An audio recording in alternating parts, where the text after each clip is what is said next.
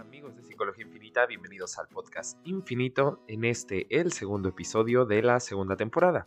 El día de hoy este episodio está dirigido para personas que suelen comenzar su año con planes, proyectos y metas y también para aquellos que a lo mejor están retomando alguna meta que quedó pendiente, alguna meta que resultó como inconclusa en el año pasado.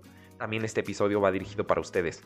Esta ocasión tenemos como una meta muy clara en esta página.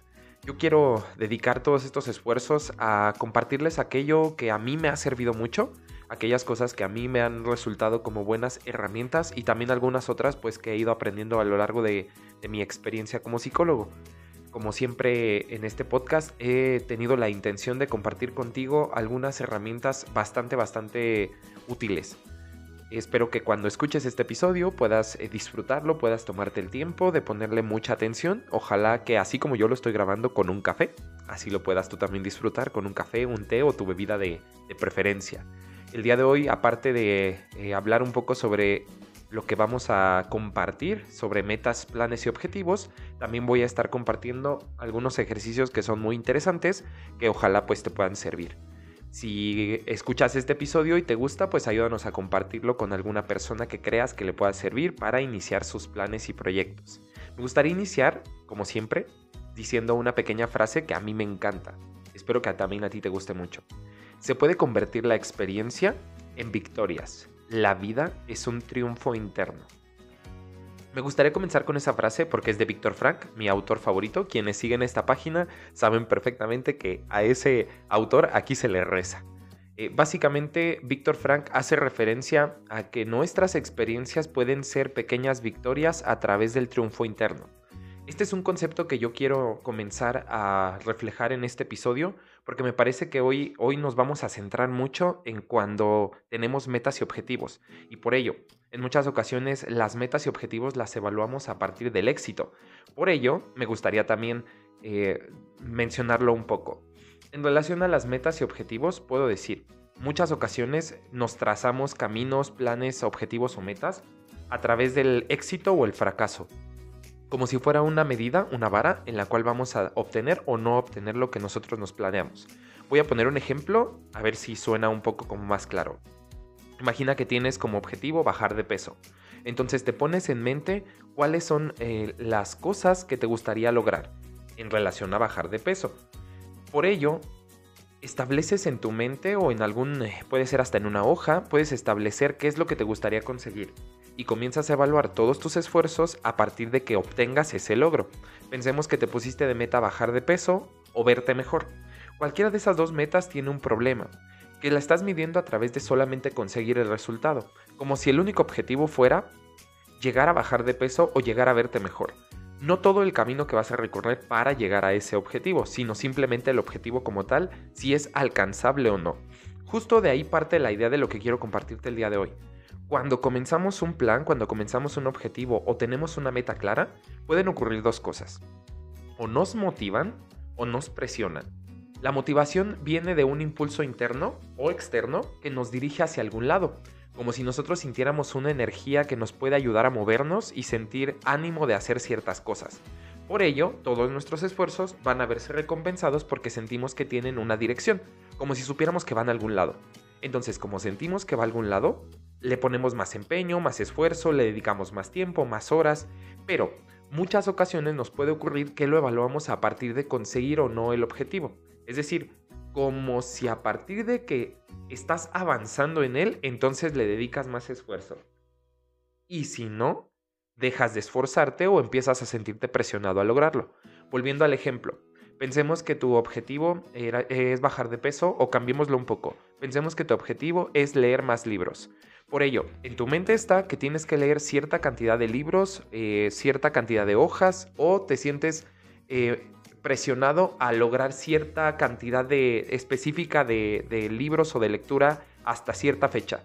Por ello, cada vez que no lo logras sientes presión a empujarte hacia adelante, aunque no estés evaluando todo el entorno que hace que no lo logres, porque no estás evaluando si durante lo que inició este año eh, ha pasado en tu mente que a lo mejor ha habido ciertas situaciones que no controlas, problemas personales, económicos, familiares, situacionales, que hacen que se complique el alcanzar ese objetivo.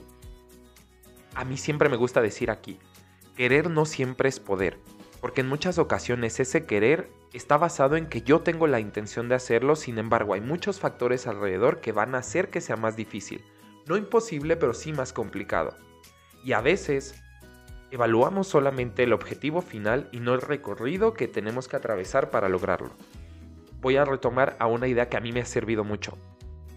Cuando yo comencé a ir al gimnasio, para mí era un objetivo nuevo, pues nunca había ido como tal a un gimnasio. Había hecho ejercicio en mi vida, por supuesto, porque eh, jugué básquet en algún momento de mi vida. En la prepa, universidad, secundaria jugué un poco. Pero nunca a un nivel como tan intenso de hacer eh, cardio, de hacer pesas, de hacer, digamos, como esfuerzo físico cargando eh, máquinas, ¿no? O cargando mancuernas, haciendo peso como tal. Por ello, cuando yo empecé a ir al gimnasio me costó mucho trabajo y evaluaba mucho mi, capacidad de aguantar a partir de que se notaran los esfuerzos, no tanto a que estuviera permaneciendo en el esfuerzo o en el intento de estar en el gimnasio. Justo ahí empieza el problema.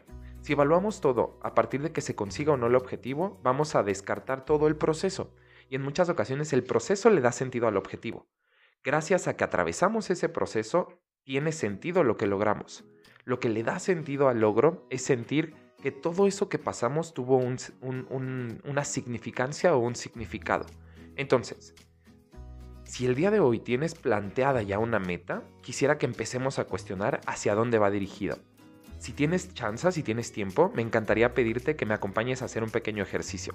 Quiero que tomes una hoja, puede ser una hoja de libreta, puede ser eh, algún espacio donde puedas escribir libremente, ¿vale? Eh, me gustaría que lo puedas hacer porque esto te va a ayudar mucho. Sobre todo creo que esto le sirve mucho a las personas que suelen sentirse muy presionados con algún objetivo que no han concluido. No sé si te ha pasado que hay alguna meta que te pones y que dices, es que siempre, siempre la aplazo, siempre no la, no la termino, o la hago por un tiempo y luego se me olvida. Este tipo de metas aquí te puede servir mucho este ejercicio, ¿vale? En esa hojita que te digo que puedes tener, si te tocó pausar este episodio, está perfecto, me avisas si sí, para no hacer yo la pausa aquí. si no hiciste pausa, no pasa nada, entonces seguimos. En esa hojita quiero que pongas por favor la meta u objetivo que quieres lograr, pero ponla tal cual en tu mente está. Trata de no sobrepensarla tanto o no buscarle un nombre rebuscado. ¿Me explico? O sea, no busques como el nombre que suene bien. Trata de ponerla como tú la tienes en tu mente. Te explico por qué. Así como suena en tu mente, así es como a veces te sientes presionado. Voy a poner el ejemplo a ver si suena como algo que te pasa.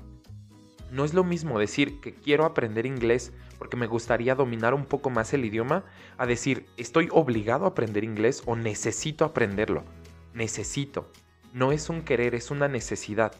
Cuando las cosas se convierten en necesidad, pasan a otro plano, porque entonces pasan a un eh, escenario donde me siento obligado a hacerlo. Y ahí cambia mucho la situación.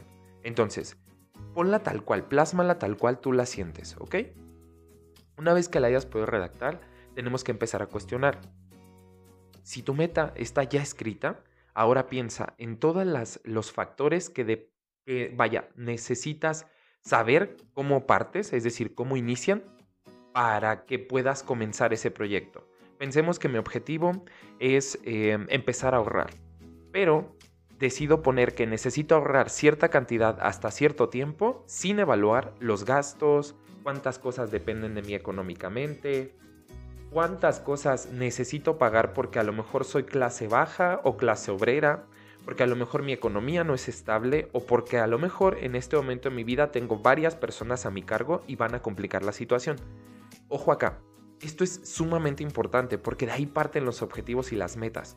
Si no tienes realidad de dónde estás parado, muchas veces tus objetivos van a estar en, un lugar muy eh, fuera de sitio como si no estuvieras parado en la realidad, estuvieras en otro espacio. Y sí, es válido pensar que podríamos iniciar diferente, pero hay que aceptar de dónde partimos. Entonces, si tienes claridad de lo que necesitas considerar para iniciar, va a ser más sencillo, ¿vale? Voy a ponerte otro ejemplo. Pensemos que vas a iniciar a hacer ejercicio. Piensa en los siguientes factores y vemos si te sirve. ¿Tienes ropa para hacer ejercicio? ¿Tienes la economía para pagar un gimnasio? tienes eh, los elementos necesarios para ir al gimnasio. ¿Alguna vez en tu vida, en tu familia, ha habido la rutina de hacer ejercicio? ¿Tu familia aguanta las rutinas de ejercicio? ¿Alguien tiene el hábito de hacer ejercicio constantemente? ¿Alguna vez en tu vida lo has intentado? Con estas preguntas vas a ubicarte más o menos donde estás. Pensemos en lo mismo en relación a la autoestima, el autoconcepto, mejorar tu amor propio, porque para muchos en la, en la página me han dicho que eso es como su objetivo y su meta, ¿no? Pensemos que tu objetivo es mejorar tu autoestima, tu salud mental. ¿En tu familia cuidan su salud mental? ¿En tu familia alimentan tu autoestima? ¿Tienen autoestima en tu familia? ¿Tu familia suele decirte comentarios que te hacen sentir cómodo y seguro con tu cuerpo, con tu mente, con tus decisiones? ¿Te sientes motivado? ¿Sientes que la gente te apoya a tu alrededor? ¿Te sientes con una red de apoyo? Si alguna de esas respuestas no es positiva, es decir, no la tienes como tal, ahí empieza justo el punto. Aceptar la realidad de donde partes va a hacer que no te presiones tanto. Porque entonces todos empezaron en 10 y tú empezaste en menos 4. Cuando aceptas la realidad, partes del punto de salida y en muchas ocasiones partes en desventaja. Todos los que somos clase obrera partimos en desventaja. La salud mental es un privilegio, porque muchos de nosotros no tenemos las condiciones para tener una salud integral y por, por, ello tampoco una salud mental, ¿vale? Entonces, una vez que partes de la realidad de tus objetivos y planes, una vez que ya tienes redactado cómo está tu escenario real, es decir, de dónde inicias el problema o de dónde inicias tu objetivo, entonces vamos a subdividirlo. Cuando ya tienes claridad de dónde vas a partir, entonces hay que poner todo lo que va a englobar. Voy a regresar al, ejemplo que pusimos para irnos como un poco en orden. Pensemos que mi objetivo entonces es ir al gimnasio, pero ya puse en mi familia no hay, el hábito del ejercicio, nadie hace rutinas, nadie ha hecho ejercicio en su vida, además nadie cuida su alimentación, no tengo ropa para ejercicio y me cuesta un poco juntar el dinero necesario para pagar un gimnasio. Entonces, esa es mi realidad. Mis objetivos, antes de decir tener una rutina de ejercicio, ir al gimnasio constantemente, tiene que ser tener los recursos suficientes para poder ir al gimnasio y en lo mientras puedo comenzar haciendo esto. No todos los objetivos se pueden medir en lograr alcanzar el objetivo. Si medimos todo en alcanzarlo, entonces estamos descartando todo el proceso de avance, que no esté en el lugar que me gustaría estar no significa que estoy donde comencé. Si te moviste un paso hacia adelante, ya avanzaste. Y no todos los días tienes que avanzar. Hay días en que no eres productivo. Hay días que no se sienten con la sensación de avanzar. No siempre se trata de lograrlo. A veces se trata solo de aguantarlo. Después lo lograrás. Pero hoy toca aceptar de dónde partes cuando aceptas eso, mides tus objetivos en lo que yo le llamo baby steps o pasos de bebé, pequeños pasitos. Los pequeños pasos son metas pequeñas. Antes de pensar en ir un mes completo al gimnasio, tendrías que pensar en enfrentar la situación de cambiar tus hábitos. Cambiar los hábitos es uno de los puntos más fuertes para una persona. Puede ser hábitos en cuanto a salud mental, en cuanto a alimentación, sueño, eh, malos hábitos, alguna adicción, algún consumo. Justo este punto sería lo más importante para después darle a lo demás. Cuando logras ir haciendo cambios pequeños, empiezas a medir todo en metas pequeñas. Las metas pequeñas son estos pasitos que les decía que vas marcando. Una vez que tienes la realidad de donde partes, tienes tu meta establecida, entonces pones los pasos pequeños. ¿Cómo saber cuáles son nuestros pasos pequeños? Acá está muy chido el ejercicio porque es como, como a mí me encanta decirles, lo subdividimos. Dividimos nuestro objetivo en objetivos chiquitos. Esos objetivos chiquitos pueden ser hasta las cosas menos importantes que tú consideres, pero que van a influir en que se vea afectado tu hábito. ¿Ok? Una vez que lo divides en objetivos chiquitos, entonces puedes tener más claridad sobre cuándo estás avanzando y tú eh, digamos que tus resultados no se van a medir en alcanzar la meta, se van a medir en avanzar hacia donde sea necesario primero partir. ¿Qué pasa entonces cuando nos toca reiniciar o recomenzar? Pensemos que ahora, en esta ocasión, más bien vas a iniciar un proyecto que ya habías dejado pendiente. Ok. Uno de los puntos más importantes es que cuando empezamos un proyecto, un plan o una meta, nos sentimos culpables. A veces creemos que no alcanzar la meta como la teníamos planeada sería un fracaso. A veces creemos que no ser constante es fracaso. A veces creemos que todo se mide en base a obtener y no obtener. Aquí tenemos que iniciar pensando que no existe el fracaso. Existe, vaya, existen un montón de factores que influyen para que no podamos lograr algo. Y en muchas ocasiones ese reiniciar ni siquiera es nuestra responsabilidad. Tuvimos que pausar por algo ajeno a nosotros. Piensa la última vez que paraste ese proyecto. A veces somos tan duros con nosotros mismos que decimos, es que es que yo no, yo no continué, yo no tuve la motivación. Cuando a lo mejor enfrentaste una situación económica, una ruptura amorosa, una situación que salió de tus manos, una enfermedad, un problema que no controlas, y entonces te castigas por no saber cómo enfrentar algo que no controlas. ¿Cachas? Suena muy agresivo y suena muy cruel.